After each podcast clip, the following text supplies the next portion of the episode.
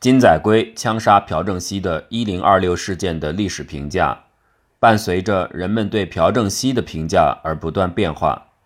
他曾被贬斥为杀害总统的背叛者，有时候又被表扬为推翻长期独裁的民主意识。这些观点各有其局限。要想更好地评价这一事件的性质，可能需要更多的回溯当初金载圭执行此事件的动机。金载圭素来抱有极端的名誉的欲望，几乎到了无法理喻的程度。金载圭为金文启十八代玄孙，后者曾反对首阳大军篡位，谋划端宗复位，因为机密泄露而被处死。金载圭为了让金文启被追认为死六臣，利用自己的职权，还贬斥了拒绝予以协助的部下。不管金文启是不是死六臣。身为大权在握的人，介入到历史人物的评价之中是不道德的。这个事件说明，金载圭特别尊崇舍生取义的人物。根据郑生和的说法，金载圭平时也爱扬名，任第三军军长时期，在辖境内到处建碑立传。金载圭是爆发性的性格，自尊心非常强。他在担任湖南化肥厂总经理期间。听到大年三十的钟声，突然拍案而起，说要戒烟，从此就彻底戒掉。金氏的心腹之一金正谢曾评价说：“金载圭一旦自尊心受到伤害，反射作用极大，有个人英雄主义倾向。”一九七七年一月，金载圭叫来金汉作，向其询问四十万美元的用途，后者拒绝回答，金载圭就认为他瞧不起自己。竟突然发火，掏出手枪对准金汉座。金载圭的副手尹义军急忙跑进来夺下手枪。根据尹义军说法，当时金载圭的眼神已经不像正常人。金载圭个人的正义感也有过人之处。一九七二年六月，他为了招待自己送来敬仰的郑求英，在山路上恭候。郑求英是执政的共和党原议长，曾被很多人敬仰。但很早就与朴正熙分道扬镳。郑氏以虽然感谢，但与我见面的消息到了总统那里与你不利为由，拒绝邀请。但金载圭坚持安排午餐。一位郑求英的亲信说，当时就能看出金载圭对朴正熙政权的不满了。有的人认为金载圭迟钝，其实迟钝的是他们自己。从这些片段可以看出，金载圭是个性情中人。对自己认定的人极为敬重，且只要是自己愿意的事儿，便毫无顾忌。他还与在野民主化运动家张俊和保持一定程度的关系。值得说明的是，张俊和是公认的朴正熙的死敌。金载圭敬佩张俊和，后者蹲监狱期间，他就通过部下向他的家族赠送钱财。后来，张俊和的儿子说。父亲生前曾称金载圭是能够共谋民主化大业的爱国军人。这些事情在政界、基督教界以及学界多方流传。一九六四年，金载圭执行戒严任务时，主张使用武力要谨慎和慎重，拒绝动员军队。负责戒严事务的陆军总参谋长训斥金载圭违反布告令。多亏了是朴正熙认为。金氏的主张还是有合理性的，没有追究责任。根据江信玉律师证言，金载圭格外关心被拘捕的民主人士。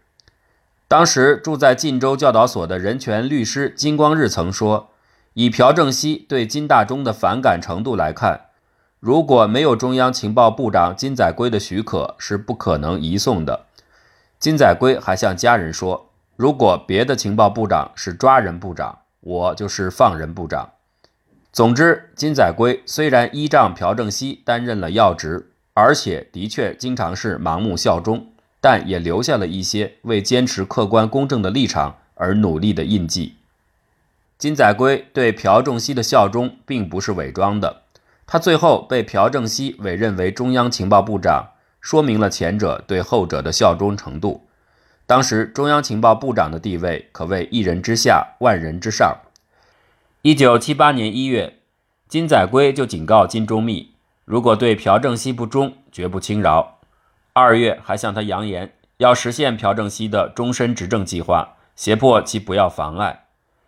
但是到了1979年，金载圭对朴正熙的忠诚发生了重大转变，逐渐有了背叛意识。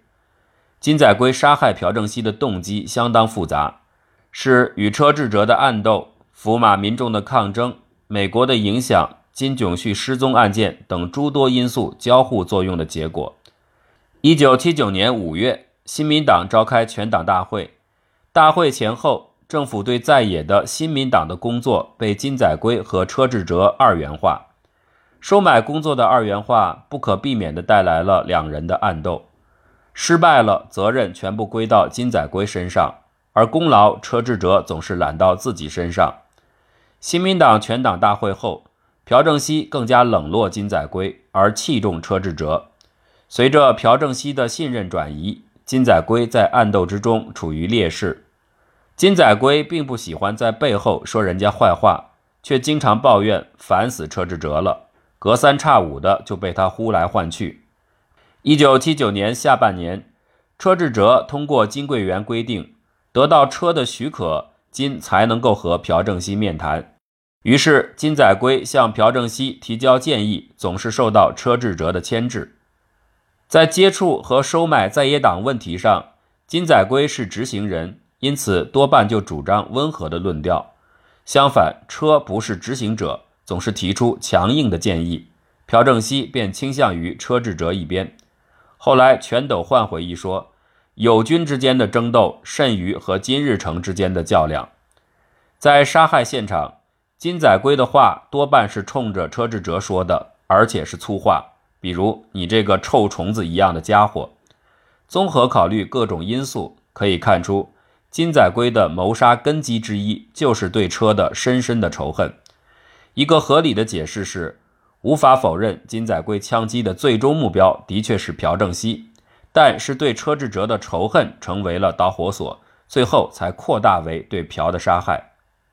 金炯旭被除掉与他的回忆录有直接关系。金炯旭回忆录出版前，韩国政府已经得知其主要内容。回忆录暴露了朴正熙最想掩盖的思想问题、桃色新闻、政治秘密现金等等。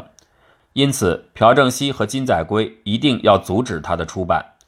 一九七八年十一月末或十二月初，朴正熙曾亲自命令情报部副部长尹义军与金炯旭协商回忆录一事，足以反映出朴何等重视金的回忆录出版。金炯旭曾经三次公开了金载圭给自己写的私信，又多次破坏了相互之间的约定。金炯旭多次戏耍金载圭。自然引起他的愤怒。一九七九年九月下旬，金载圭就发火，说金炯旭那个家伙必须得教训。不到一个月，金炯旭在巴黎失踪。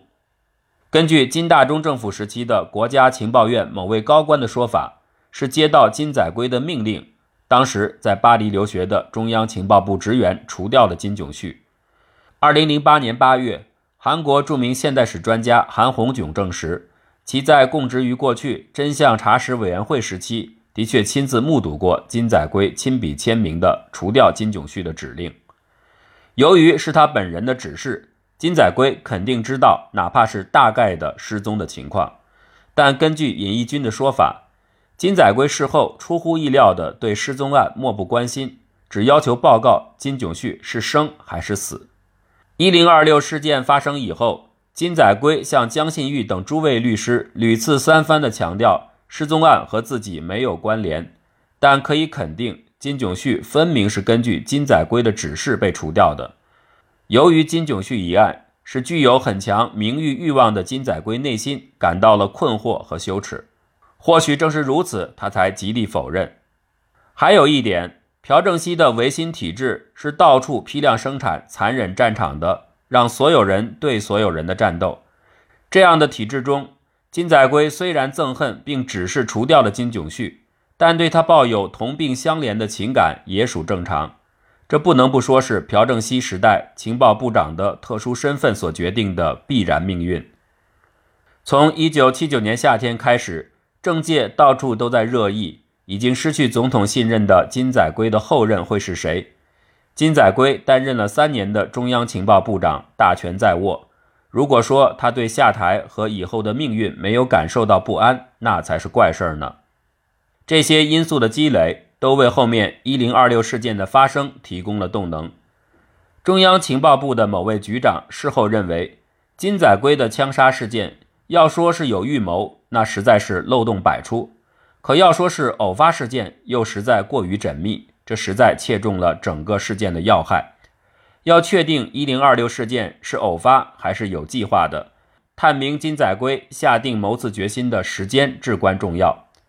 他本人对自己决议时间曾经多次改口，在最初的讯问中说是十月二十六号当天晚上在卫生间，而后又改为接到晚餐通知后，第三次改口为一九七九年四月左右招待陆海空三军总参谋长时，再往后又说是一九七五年一月总统巡视建设部的时候和一九七四年九月自己被任命为建设部部长的时候。综合看来，金载圭最早决议的时间应该是他亲自视察福马民众抗争现场以后，在不断的精神超负荷状态下，对车志哲的憎恨和挫败，对偏袒车志哲的朴正熙的不满交织在一起，达到爆炸之前的临界点。福马的抗争对金载圭的决议起到了催化作用。十月十七号亲临抗争现场的金载圭受到很大鼓舞。他认为推翻朴正熙的时机已经成熟。十月二十三号，金载圭把两个亲戚叫到了办公室，指着自己的毛笔作品《为民主主义》《民主、自由、平等、自由民主主义和为大义》等等，嘱咐他们要好好记住，并且把他们传给子孙后代。一零二六事件之后，这两位亲戚才明白当初金载圭的用意：要不要枪击车市长？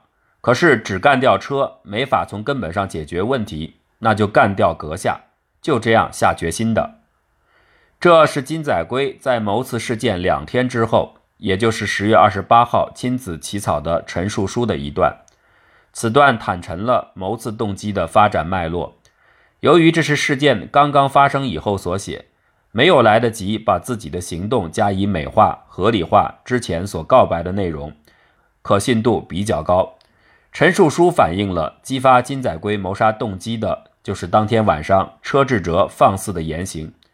金载圭接到晚餐通知，再邀约陆军总参谋长郑生和，说明已经起了杀意。